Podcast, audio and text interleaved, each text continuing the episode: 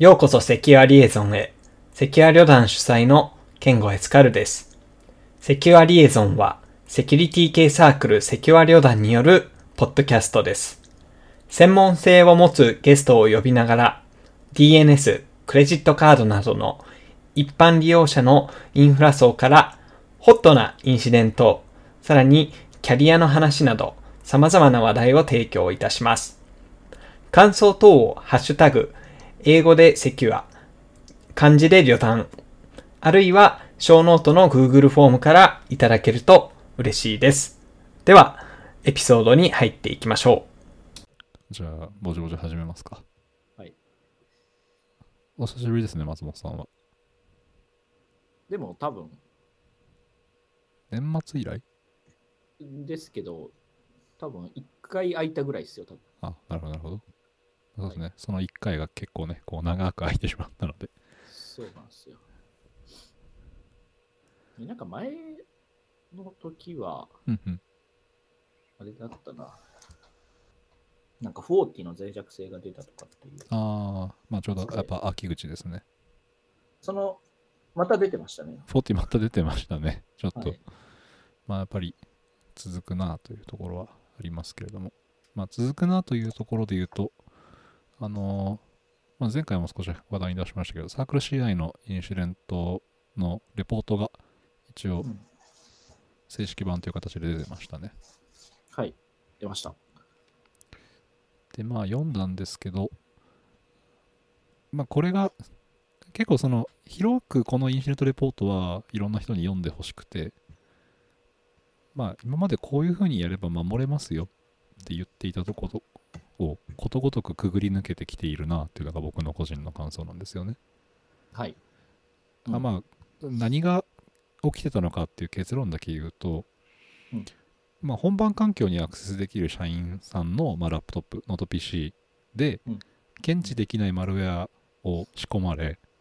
うん。かつ認証済みのセッションを持ってかれてたと、まあ、つまりうん。何でもやりたい放題でしたと、攻撃をする側の人はで、まあえー実行中のプロセスから暗号されてるデータを複合するのに必要な鍵取り出して本番のデータを盗んだっていうのがまあ多分オチなんですよね。なので、まあ、よくによく言うその二要素認証を入れてたんだけどもとか。二要素認証は有効になってたんだけども認証済みのセッション取られちゃってましたとか、まあ、あとやっぱり、まあ、これがリアルワールドの攻撃だなと思ったのはやっぱりその、うんまあ、マルウェアの検知ができてなかったんですよね。で100%検知をしきるっていうのはやっぱ結構難しいので、うんまあもうここまで来ると難しいなっていうのが一発目の。まあそうですね。特にこう、ターゲットと悪意が明確な場合は、やっぱりマルウェア検知っていうのは基本的にあんまり、うんまあ、難しいというか、うん、うん攻撃者もアンチウイルスソフトを持ってるわけなんで、そうですね。で、まあ、自分で持ってなくてもね、まあ昔からあるようなのだと、そのウイルストータルとかに上げて、うんまあ、検知できるのかとか、まあ、いくつかね、そういうオンラインのサンドボックス環境とかもあるので、うんまあ、各社のそのアンチウイルスのエンジンで検知されるかどうかっていうのは、まあ、テストができるわけですよね。もちろん、はい。まあとてもソフトウェア工学っぽいというか、プロダクトを作るだ作って終わりじゃなくて、ちゃんとテストもして 使えるものなのかどうかっていうのを確認する。まあ、これいつも言ってる通りで。こ 顧客の本当に欲しかったものですね。うん。だし、まあ、攻撃をする人の方がやっぱりまあ勤勉だなっていうところは、まあ、拭えないんですけれども。まあ、そういう立場になると、やっぱ攻撃者が有利になっちゃいますからね。うん攻撃者だから、まあ、失敗を前提にして多分やってるはずだし、そうですね多分こ。こに出ていない中でいっぱい失敗してるところはあるはずうんうんで気づくのもやっぱり難しいので、そういう時は。そうですね。まあ、一応、その、結構、このインシデントレポートを、えっと、まあ、あの、まあ、年末年始というすごい良くない時期だったのもあって、まあ、いろんな各社さん対応に年始から追われたんじゃないのかなっていうふうには思うんですけれども、まあ、その攻撃元の IP アドレスだったりとか、ドメインだったりとか、いわゆるその IOC と呼ばれる、まあ、攻撃者の情報ですよね。まあ、こういうのはブロックしましょうとか、自社のログの中でも、まあ、ちょっと検索をして、実際に攻撃があったのかどうかを見てみましょうっていう情報を、まあ、公開してくれているのが、まあ、一個、グッドポイントこれなかなか日本だとなんかここまで公開するインシデントレポートって見かけないなとは思ってたんあですけど。のーセキュリティベンダーが。自社で対応したものを出してるっていうのは結構国内で思います。そうですよね。まああの、 Palo Alto さんの Unit 42だったりとか、うんまあ Cisco さんだったりとか、多いですよね。うん被害を受けたところでは出ないんですよね。出づらい、みあなかなか例を見ないかなというふうには思います。うんで、あともう一個やっぱその、まあ国内だと結構問題があって、うんうんどどうしたらいいかわからんっていう人がいるんですよ、やっぱり。うん。うんうんうん。受け取ったものの、その情報を扱いきれないエンドユーザーたちっていう構図ですかね。うんこれがなかなかこの、まあ、我々みたいな一そのサービスを提供しているユーザー企業いわゆるそのユーザー企業と言われている人の中の人たちだと理解ができず一方でセキュリティの専門家と呼ばれている人たち研究はしているのだけれども、まあ、なかなかこの実際の守りには回りにくいみたいなちょっと若干こう構図が難しくなってきているなというのは結構僕も最近悩みではあるんですよね。うんそうね。あとは、まあ、その何でも方法論に勝てるのは良くないですけど、うんうんうんこれをどうやって提供するかっていうのも結構。ああ。そう今回はインターネットに載せてパブリックな形で出しているので、である意味攻撃をしている側にもまたこれ届くんですよね。もちろんつまり、まあ、IP アドレスを変えたりとか、うんこれが認知できてるんだなもしかしたら複数あるうちの一つだけ認知ができてたので、まあ、それをスッと落とすみたいなことをするのかもしれないですし、ドメインとかを。だから、ここのに100%ど取ってたわけじゃないと思うので、うんうんうんその IP アドレスのサーバー。実はその踏み台にしてただけでとかっていうのを考えられる。まあ、そうですよねで、あとは、えーまあ、詳細な結構タイムラインを載せてくれていて、例えば、えーまあ、実際の多分攻撃者の偵察行為と思われる内容が12月の19日にあり、でまあ、22日に、まあ、情報の搾取をされましたとはい。で、その後対応として1月4日にアカウントから漏洩した従業員のアクセスを全部止めて、で多分、あの、処方が出たのがこの辺りなんですよね。うん、そうですね。まあなので、多分前回のうんうんポッドキャストで聞いてくれた良い子のみんなは、そうですね。そうなので、これ実は、まあ、えーにもし仮にその22日、で、かつきっかけは、えっ、と、ユーザーが、えーまあ、お客様から GitHub の OAuth の不審なアクティビティについて報告を受けて、まあ、そこから、まあ、GitHub だったりとか、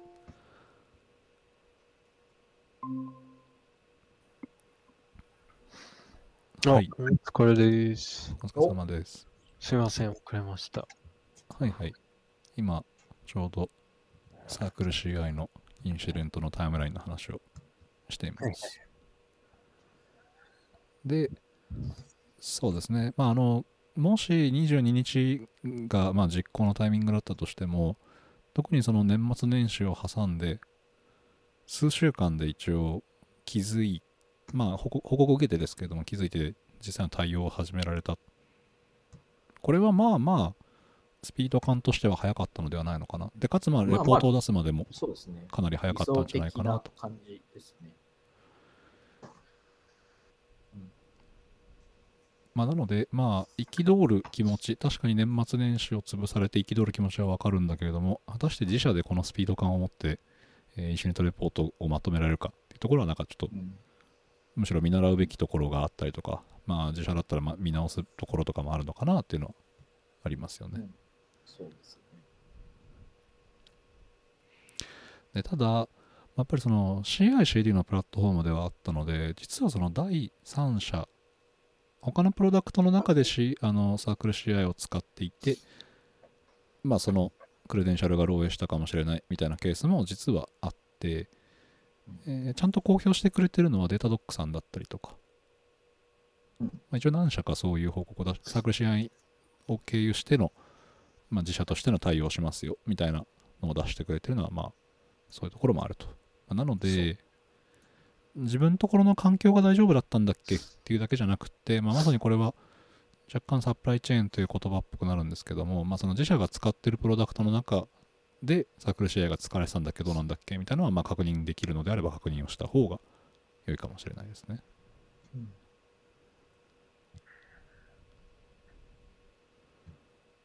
はい。い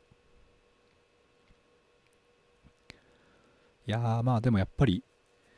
認証済みのセッション取られたのはもうどうにもなんないですよね。中入り込まれてて。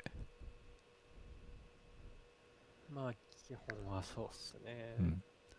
ああとはなんか重要なサービスだったら、都度認証をかけるぐらいしかないんじゃないですかね。そうですね。だから、まあ、身近な例で言うと、例えば GitHub とかって、アドミンの変更を行おうとすると、結構都度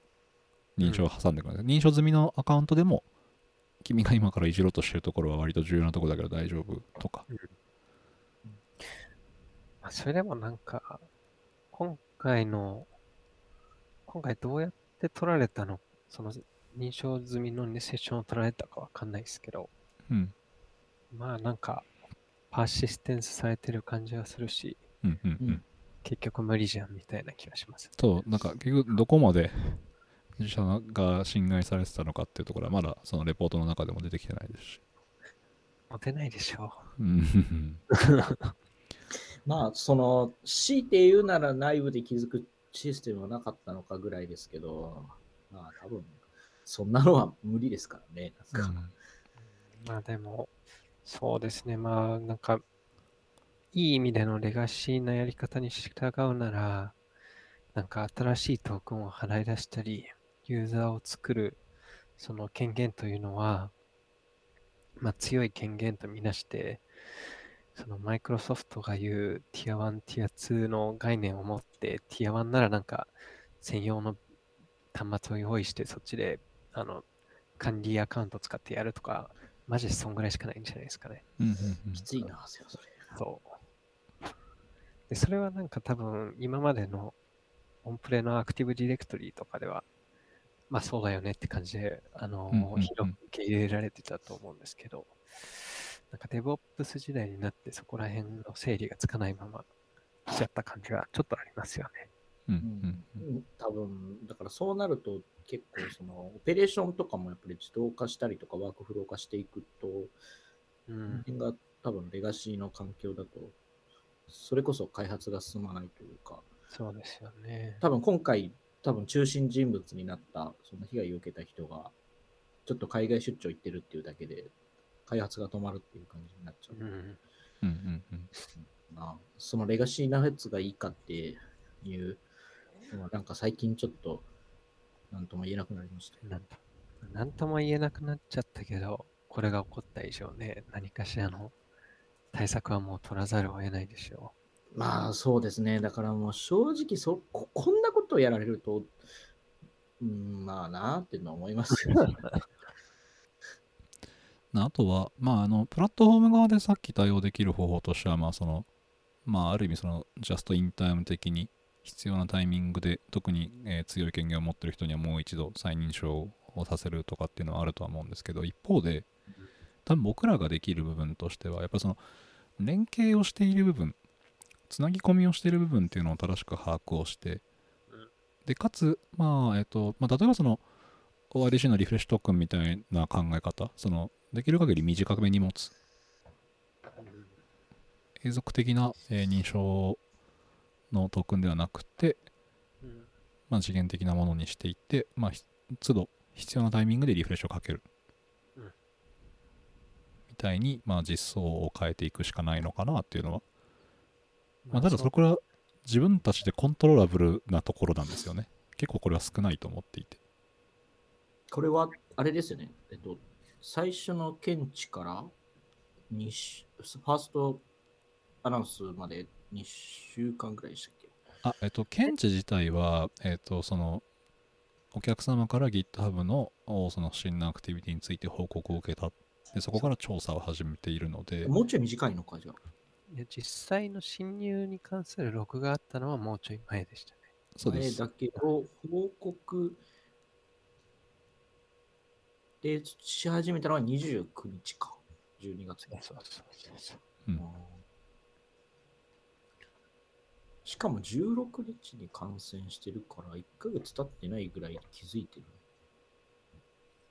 お客さんがね。そう、なんかおかしくないですか？っていうのは、お客さんから言われたんですよね、今回。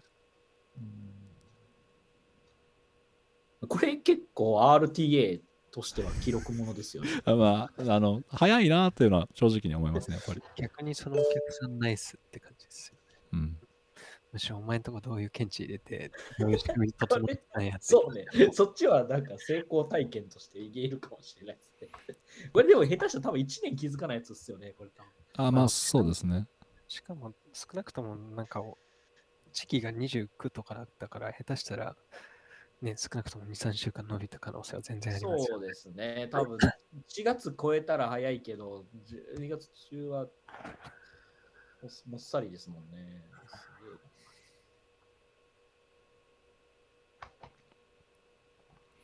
で、まあ、あの、プレスを打っているのが一発目がやっぱり1月4日、まあ、日本時間だと1月5日でしたけれども、うんで、まあ、4日に対応した内容としては、まあ、漏洩した従業員の一切のアクセスを止めたというのと、えー開発陣のすべての、えートークンを止めたんだったかな、4日に。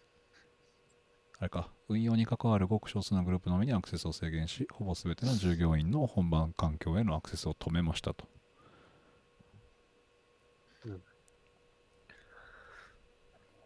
まあ、大変でしたね。うん。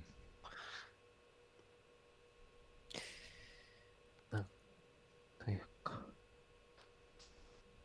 ね、どこ、どこで何ができたんだろうねって。まあなんか今さっきレガシーなやり方に従うなら、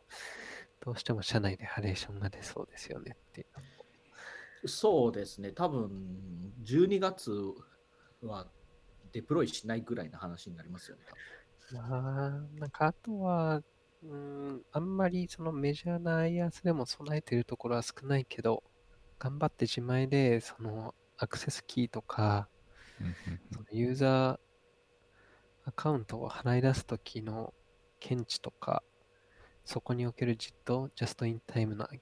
権限昇格とかを自分たちで頑張る感じですかね。まあサークル試合がどういう、どこのなんかトークンを取られたかわかんないですけど、そうですね。で、まあ、あと、その、どういうテクニカルスタックだったのか。なんか、要素技術で言うと、例えば、その、協力をしてもらっていたのが、Git、今回、名前として上がってるのは GitHub と、えー Atlassian に協力をしてもらって、 Bitbucket のトークンのローテーションをしたっていう記載があるのと、まあ、えっ、と、AWS のパートナーと協力をして、影響を受けた可能性のある AWS のトークンをお客様に通知する作業を開始しましたっていう記載はあって、まあ、この中でも3社ですよね。うん。で、その自社が、えっ、と、サークル CI のプラットフォームとして何を使ってたのかっていうところは、まあ多分ビッビットバークが使っとは使ってたんだろうなっていうのはわかるんですけど、うんまあ、その他にもどういうものを使っていて、どういう連携をしていたのかっていうところは、ちょっとやっぱ見見切れないところもあるので、そうですね。いや、めっちゃむずですね。うんめちゃむずで、答えがないままこの話は終わりそうですね。まあまあ、そ そうですね。あの、まあなかなかこう、やっぱりリアルワールドで起きてる問題っていうのは答えはないし、で逆に言うと、だから、やっぱこのレポートは結構皆さんの中、あの、聞いてくださってる皆さんも多分一度ちゃんと目を通して、で、かつ、あの、後日でしたけど、これ、日本語版でも一応ビブログ、まあ翻訳版ですけど出てるので、割と読みやすいんじゃないのかなっていうのは思います。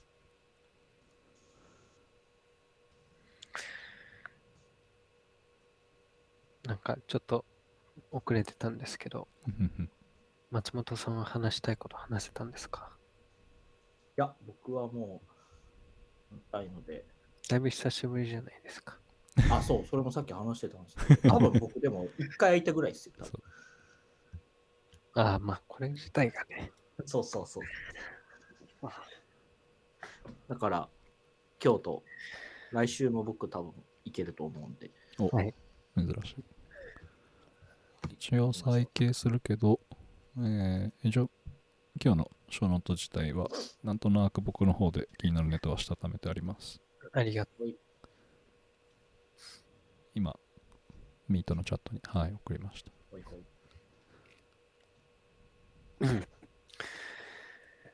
ちょっ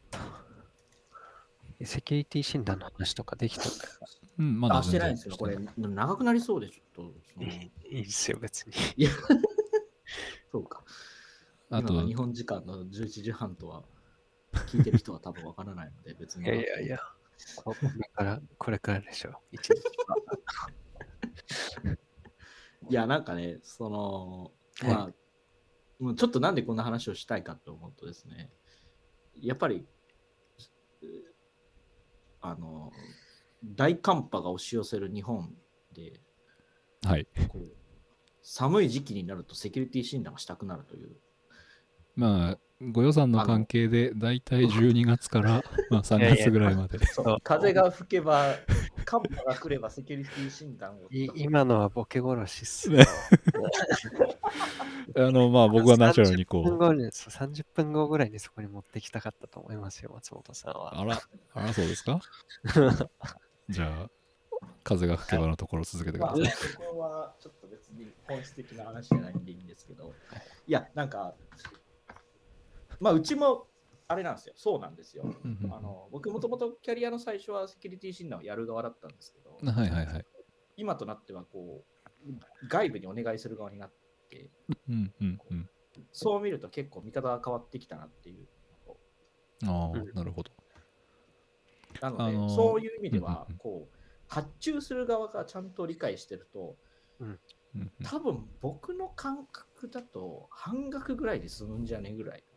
お。それは言い過ぎかな。なんかそれはどうだろ何をかけコースを持って半額にできるってことですか？う。基本的に多分発注側が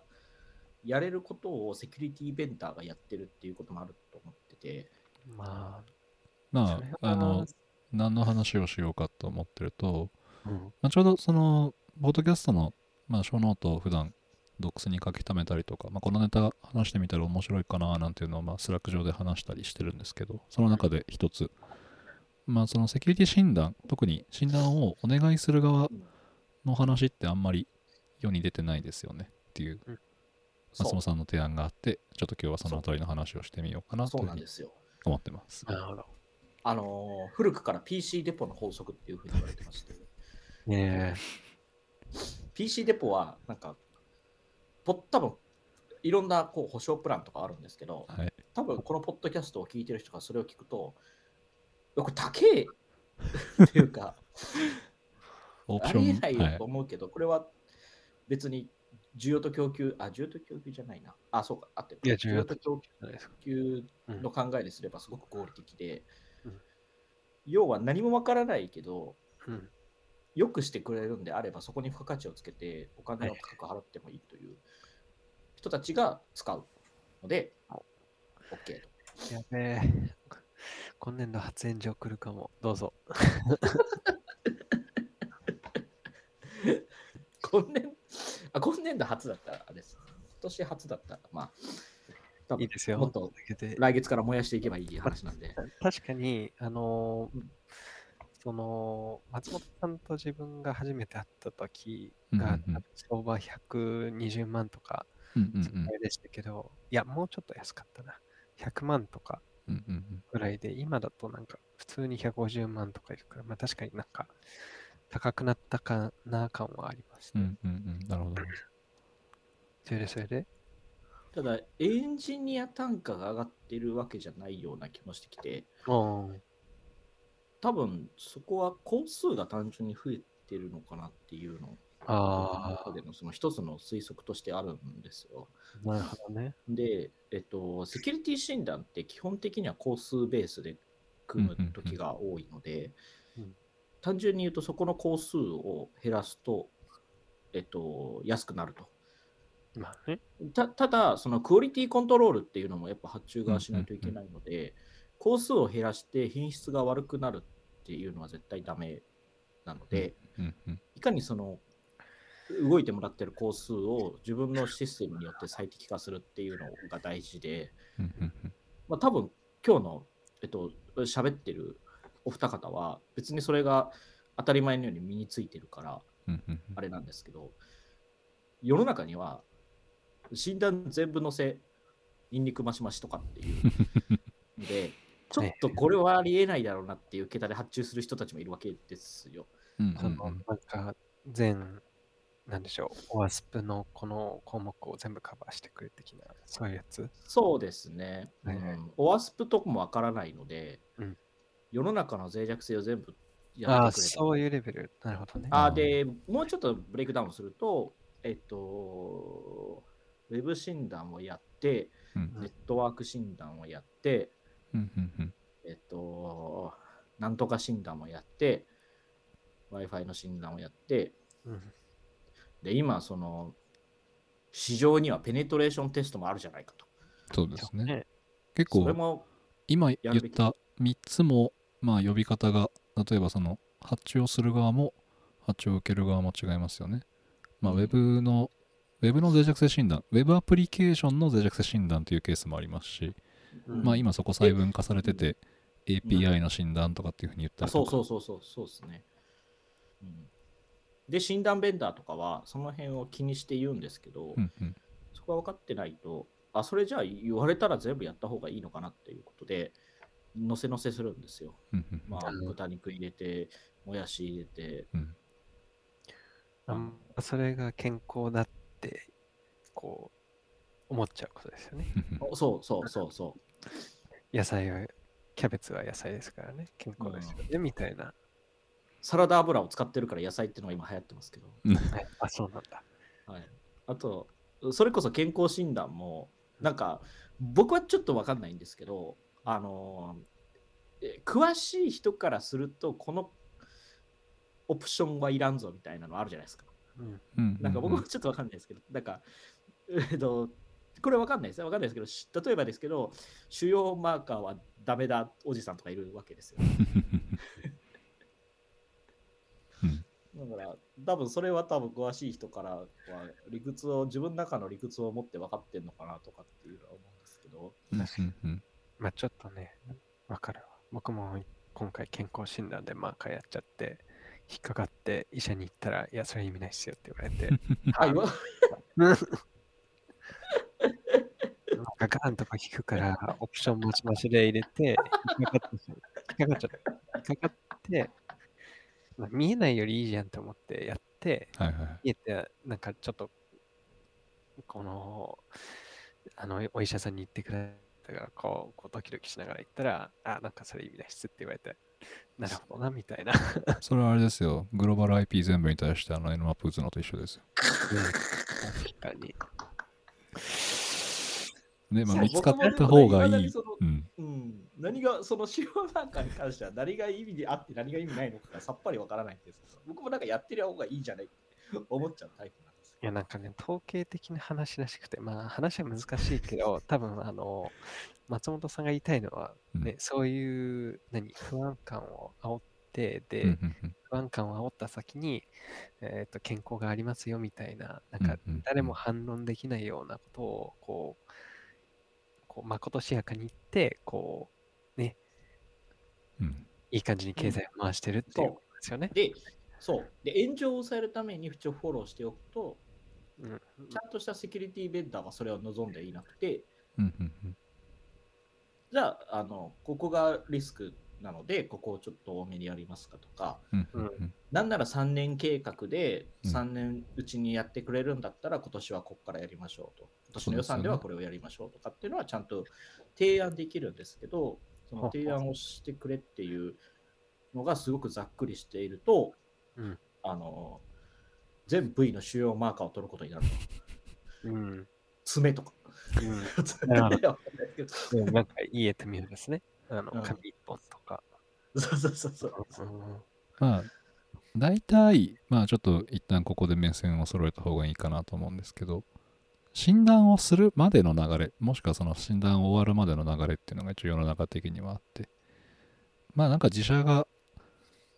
いろんなきっかけがあると思うんですよ。とりあえず脆弱性診断をお願いしようっていうふうに社内がなって、じゃあお願いをしますってなった時に、何の診断をやりますか？えー一発目多分ヒアリングが入ると思うんですよね。もしくはこ、こまではね、うんお金が入らないことが多いんですよ。うん、お金が動かないことが多くて。もしくは自社の方でちゃんとしてる人がいると RFP とか書いて何社かに通を並行で出してまずご提案をいただくっていうフェーズですよね、ここは。そうですね。うんで、その中で、そう、やっぱり、じゃあ、どんなサービスをやられてて、えープロダクトの方に心配がありますか？もしくはその社内環境に心配がありますか？みたいな、こう、いろいろこうヒアリングをしていただいて、うん。じゃあ、こっからやっていきましょうっ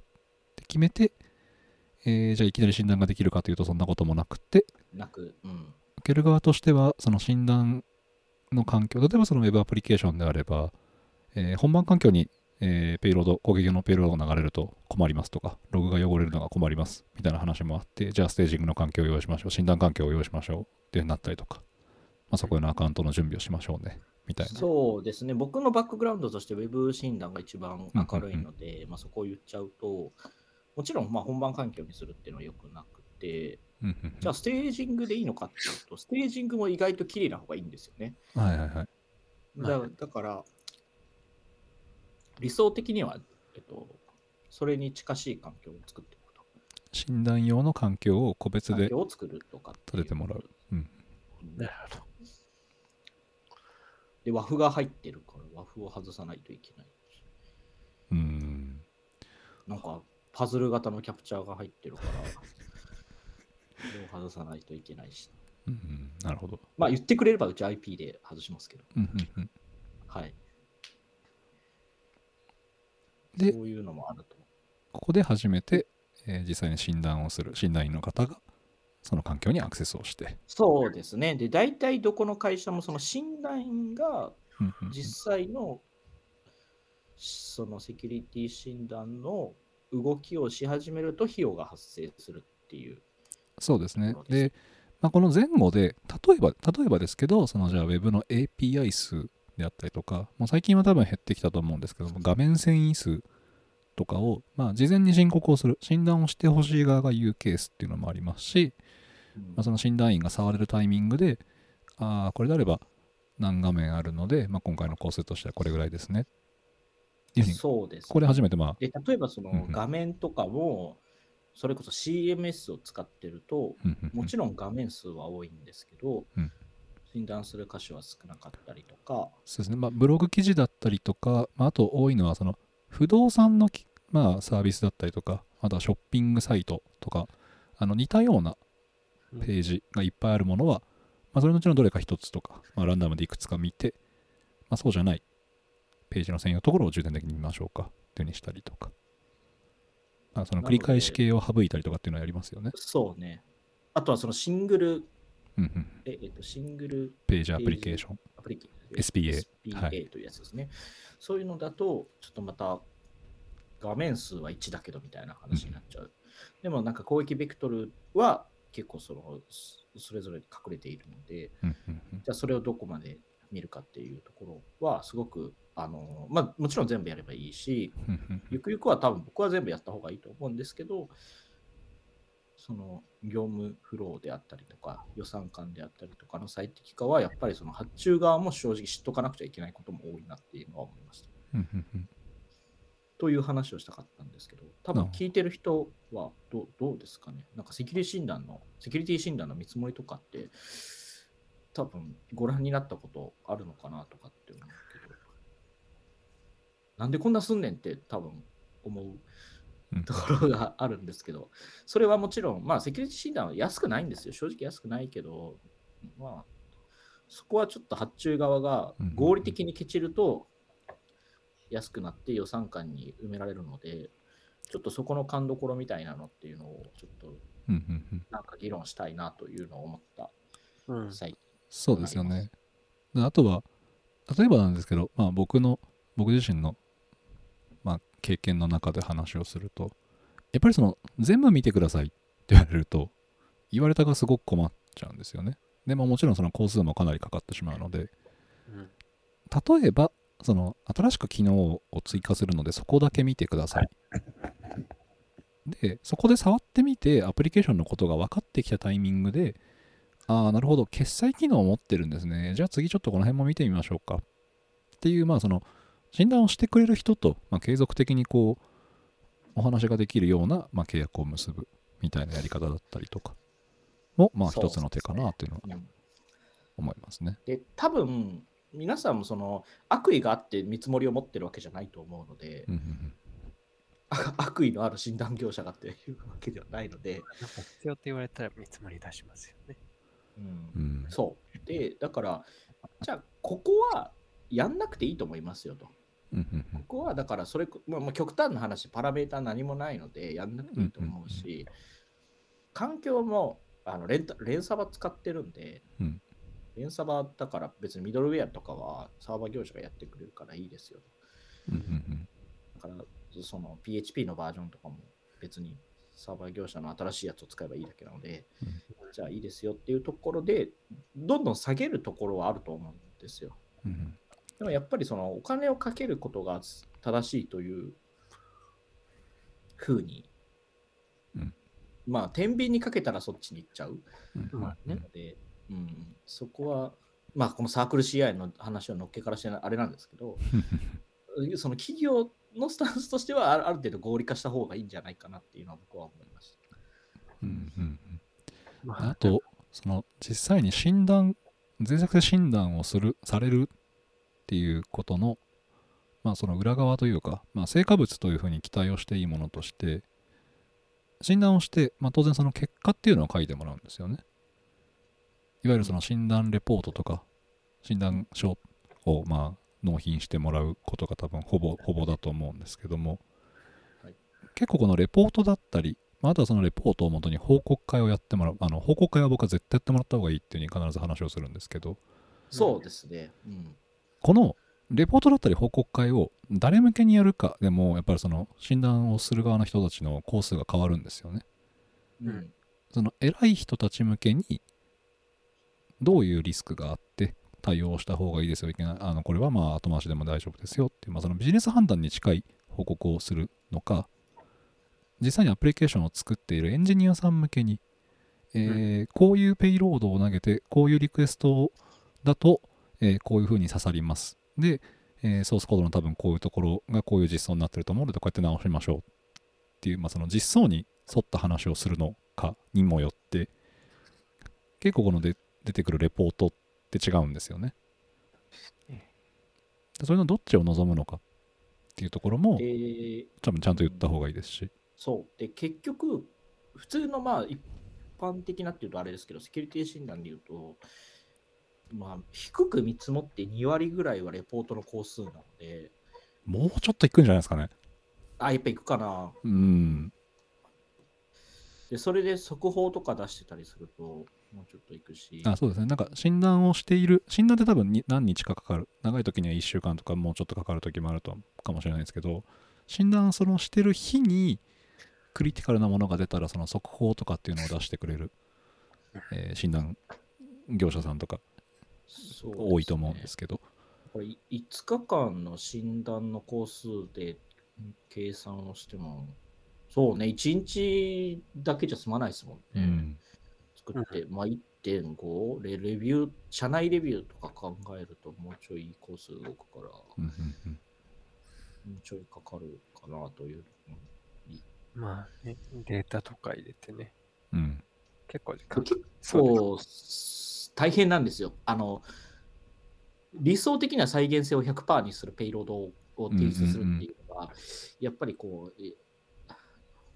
うんあれなんで、そのえ再現性が30%ですって、それ脆弱性じゃかどうかって、診断してる側もわからないので、そうなんですよ。あの、医者からあなたは癌かもしれないし、癌じゃないかもしれませんって言われたら、やっぱどっちなんですかって怒るじゃないですか。うん、まあ同じで。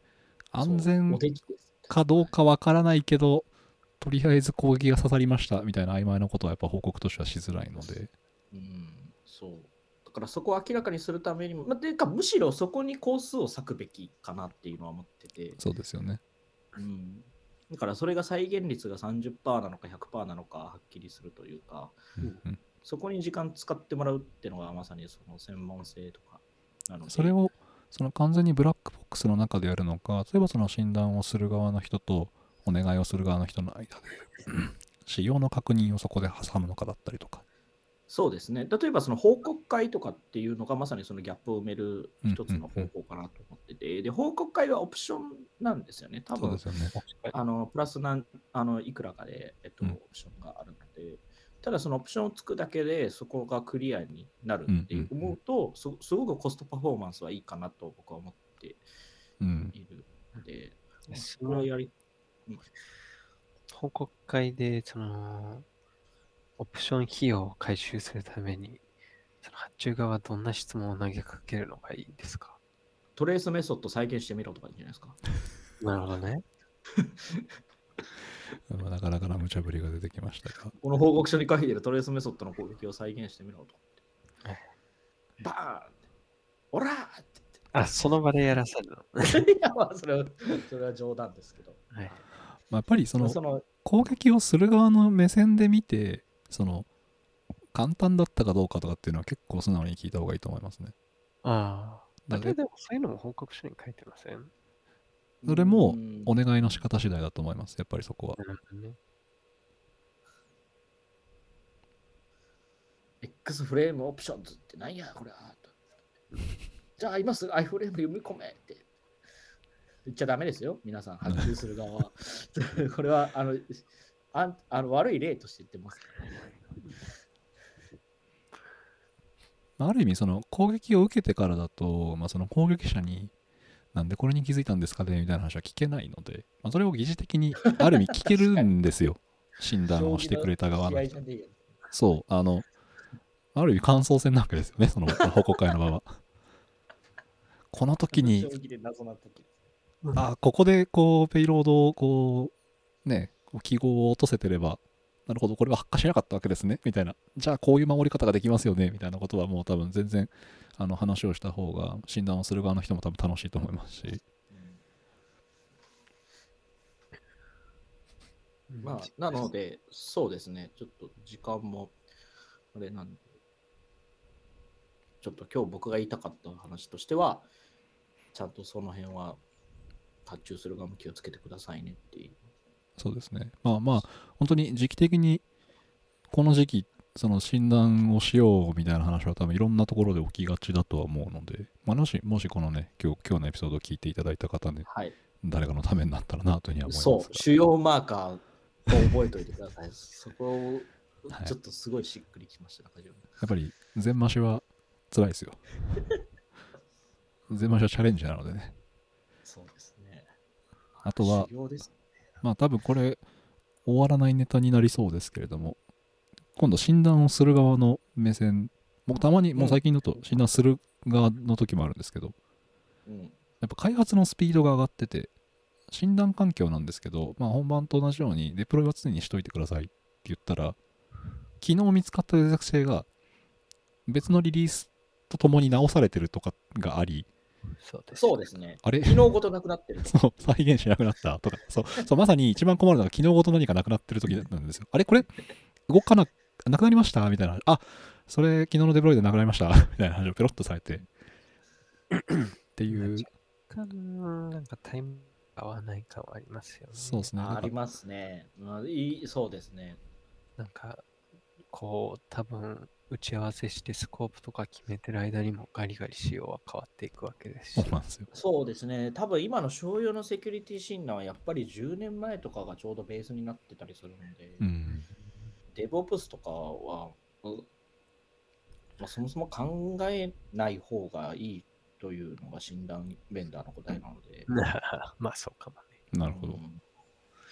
だうん少なくとも、うん、なんか診断を挟むと、診断で5日間コードフリーズで、プラス通常の QA でそこにかかると、なんか次のリリースとかが、何 ?8 営業日先とかになって、それはなんか今のモダンな開発に合わんよな、みたいなことは、こう、なんか日時のこう、調整とかをしながらうんうん思っちゃったりはしますね。そうですね。まあ、そこまでね、あの課題感を持ってると多分、レガシーなセキュリティ診断だけじゃない答えが多分あるとは思う。うんうんうん。あとはその、まあよ、まあね、こう、診断お願いをしてツールを回すだけみたいなところもやっぱりあったりとかするので、逆にそういうのは、まあ、自分のたちの中でできるんだっけだったりとか、まあ、あとここはちょっと僕もまだまだ悩んで答えがう埋めてないところですけれども、うん。まあそのやっぱソースコードに近いところでこういかにこうなんていうのかな、まあ、ファジングに近いような、うん。だからその実際の動くアプリケーションの前段としてインプットアウトプットとその関数の出入りとかもちゃんとある意味追いかけられるのかみたいなところは、まあ、よりそのやっぱり開発側の方に近いところでやれればなっていうのはうん。思いますけれどもね。そうですね。その上で、まあ、やっぱり本当に動くものに対して、まあ、さっきの話、本番環境でやるのか、診断環境でやるのかっていうのは置いときますけれども、いざ世の中に出ている状況に近い形で、悪い人の目線でつついてみてもらってうん、本当に大丈夫なんだっけっていう、その目線を変えるというか、その切り口を変えるというか、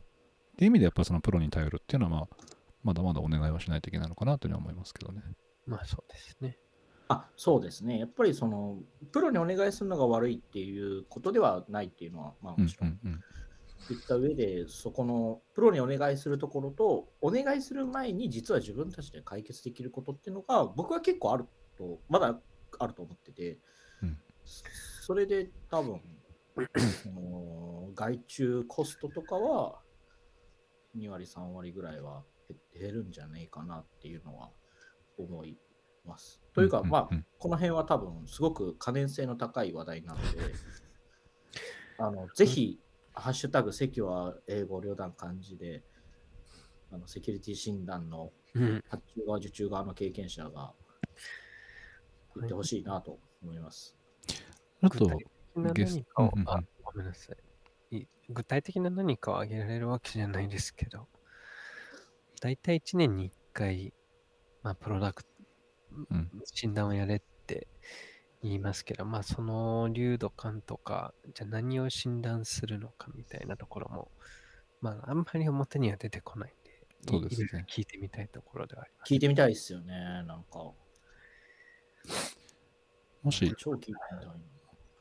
ゲストとかでね、こう診断をしてる側の方に声かけられたら、ちょっとこのネタはまた深掘りをしても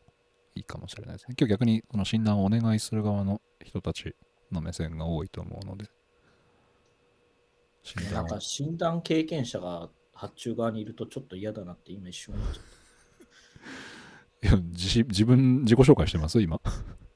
そう、なんか、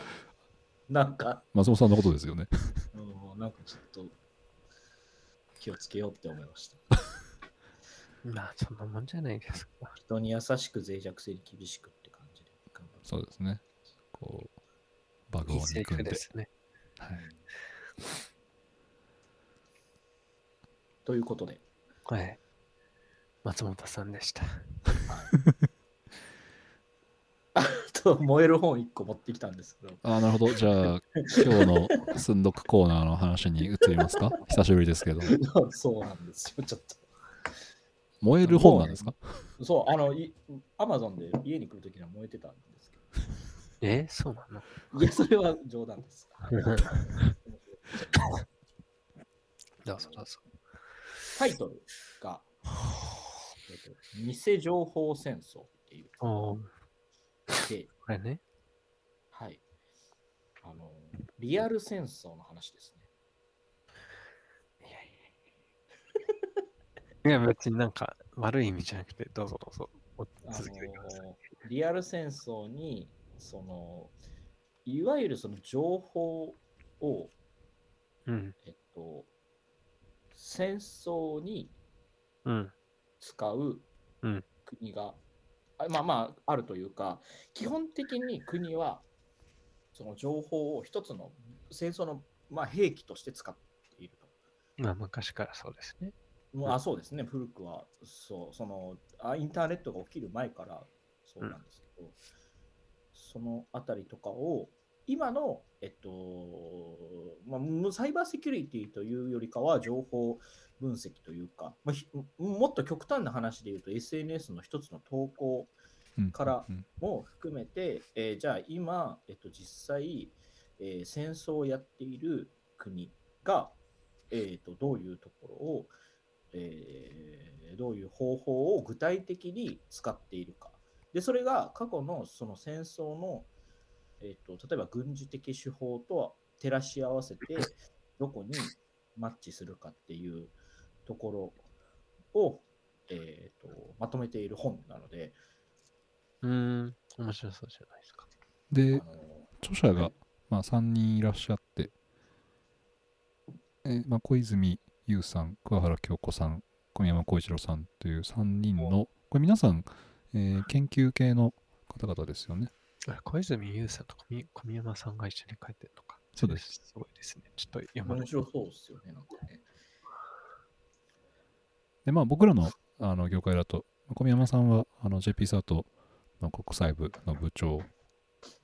で、まあ、結構そういうササイバーセキュリティ周りとかもずっと見てますし、うんという方が入って、まあ、今回のその戦争であったりとか、その戦争の中での情報戦に近い領域だったりとか、っていうのを、まあ、いろいろ話をされている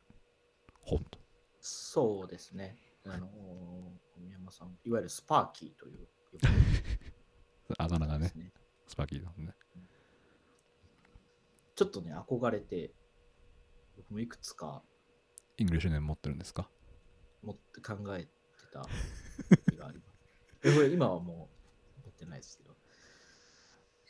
まあでもね、こう、まあ現在進行形で起きてる、まあその戦争のお話でもあって、まあただ、あの、なかなかね、こう日本にいると触れられないですけれども、やっぱりその情報セキュリティっていう分野は結構多くの国では、まあ国防、軍事に関わる領域なんですよね。で特にその、えっと、標的型攻撃とか APT と呼ばれるものっていうのは、基本的にもう攻撃者が、えっと、政府の支援を受けているうん。もう僕はこれはまあ明確だと思っているので、うん、うん、うん。うんそこは多分、ナショナルステート。うんイエスイエスそうね、そこはいははいそうですねうん。そこは僕は確実だと結構思ってるので、うん。そういうところに関しては結構そのリアル戦争でもかなりそのサイバーは大きな役目を持ってるんじゃないかなというふうには思ってます。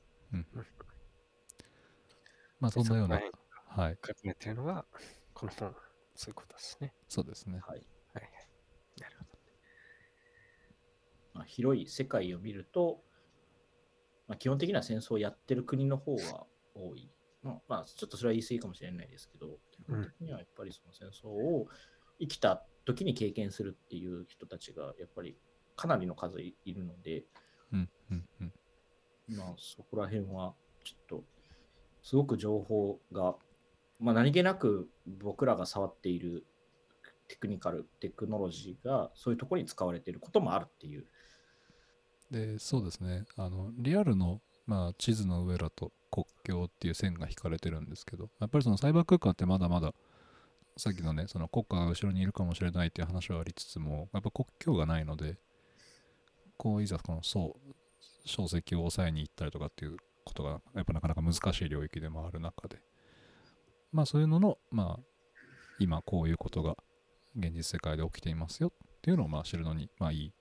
本なのかなと思うので、ちょっと今日紹介をさせてもらいました。ただ、そうですね。それで政治的にどうだと言われても僕たちはノーコメントなので、そこをご了承いただけたらと思います。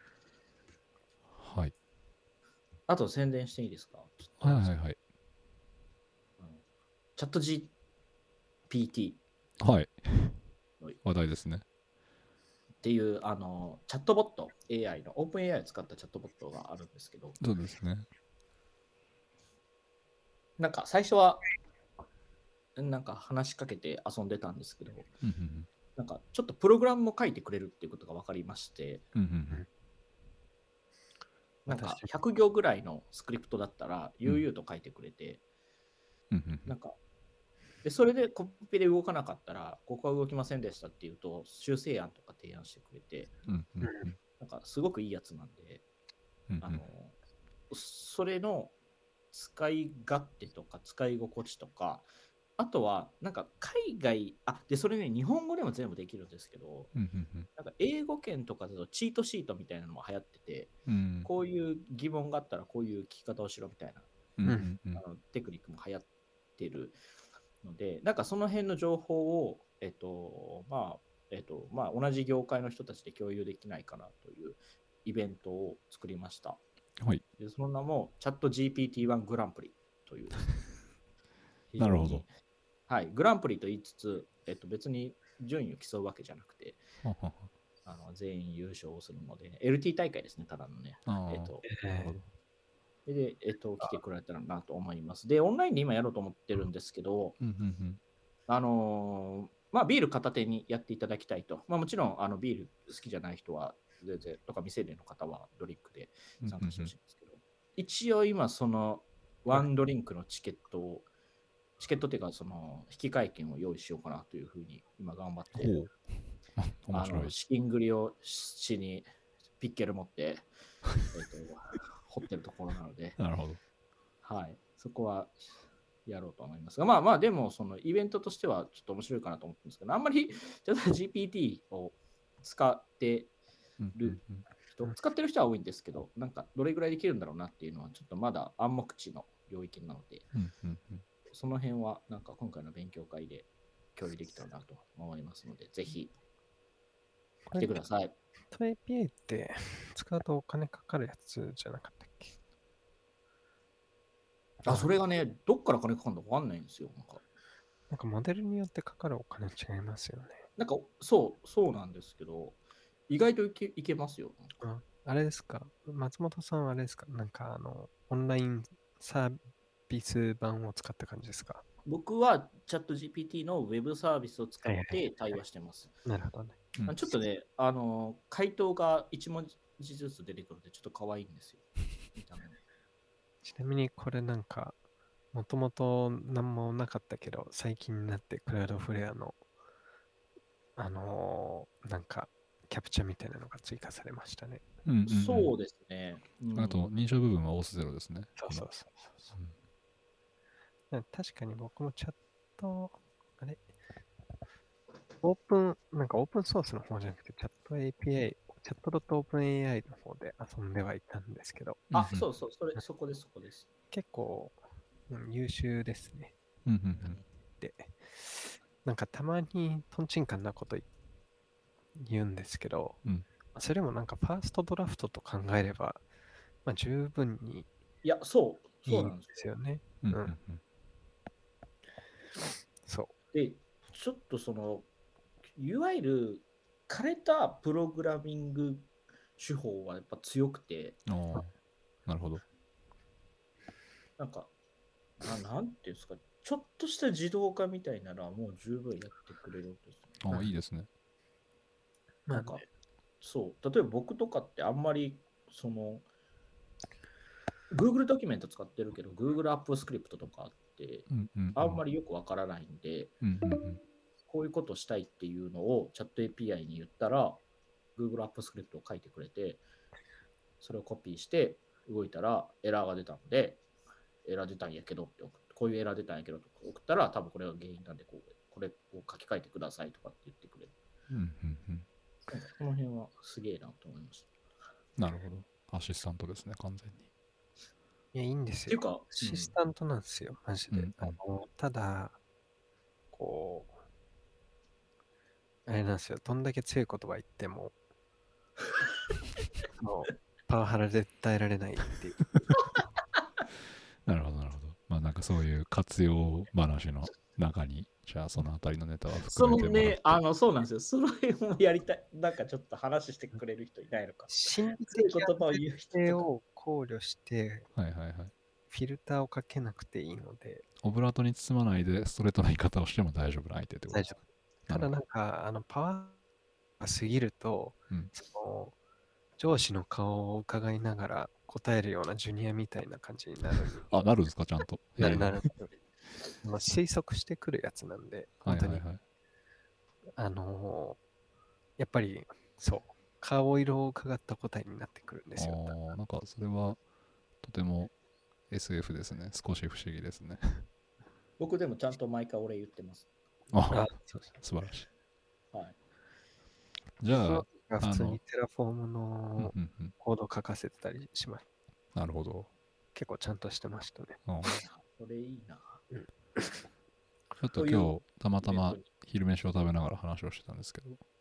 コンサルの人はすごい使い倒してるって言ってますね。あのそれっぽいことを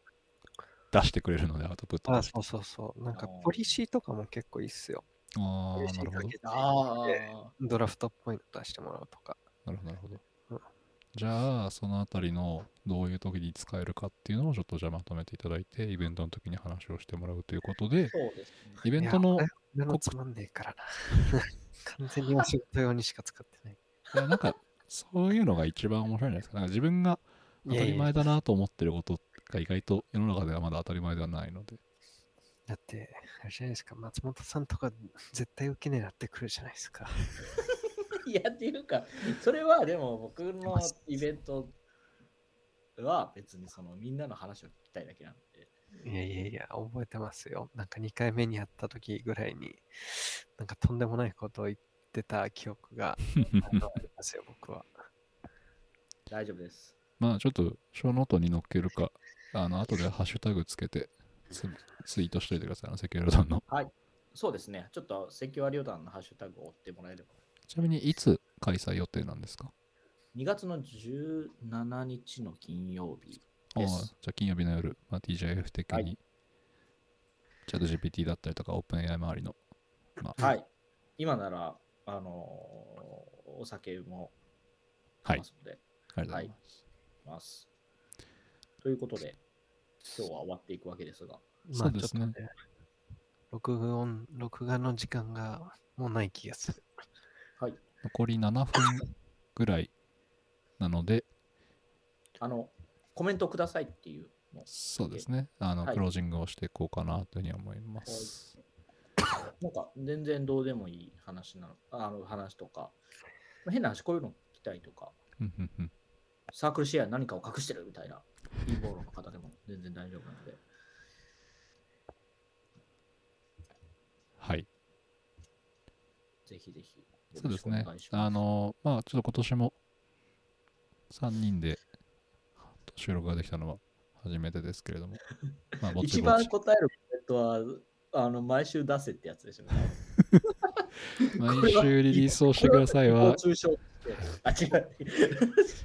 それは冗談です。あの毎週出せっていうのが多い分だけあの増えると思う。いやっつってるもん。いやいや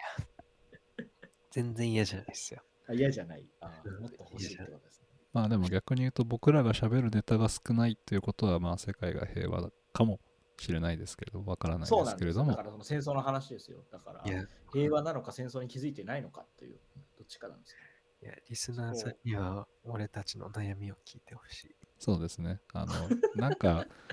ほぼほぼただただ悩んでますという話を多分公開している系のポッドキャストな気もするので、救われてるのはリスナーではなく俺たちだ。俺た。ち。いや、喋って楽になってるだけかもしれないんですけども、残念だった。な。今、ここまで聞いてる人多分がっかりすると思います。なんか新しい、あなんか自分は救われると思って聞いてて、3人の男の愚痴を聞かされるだけだった。と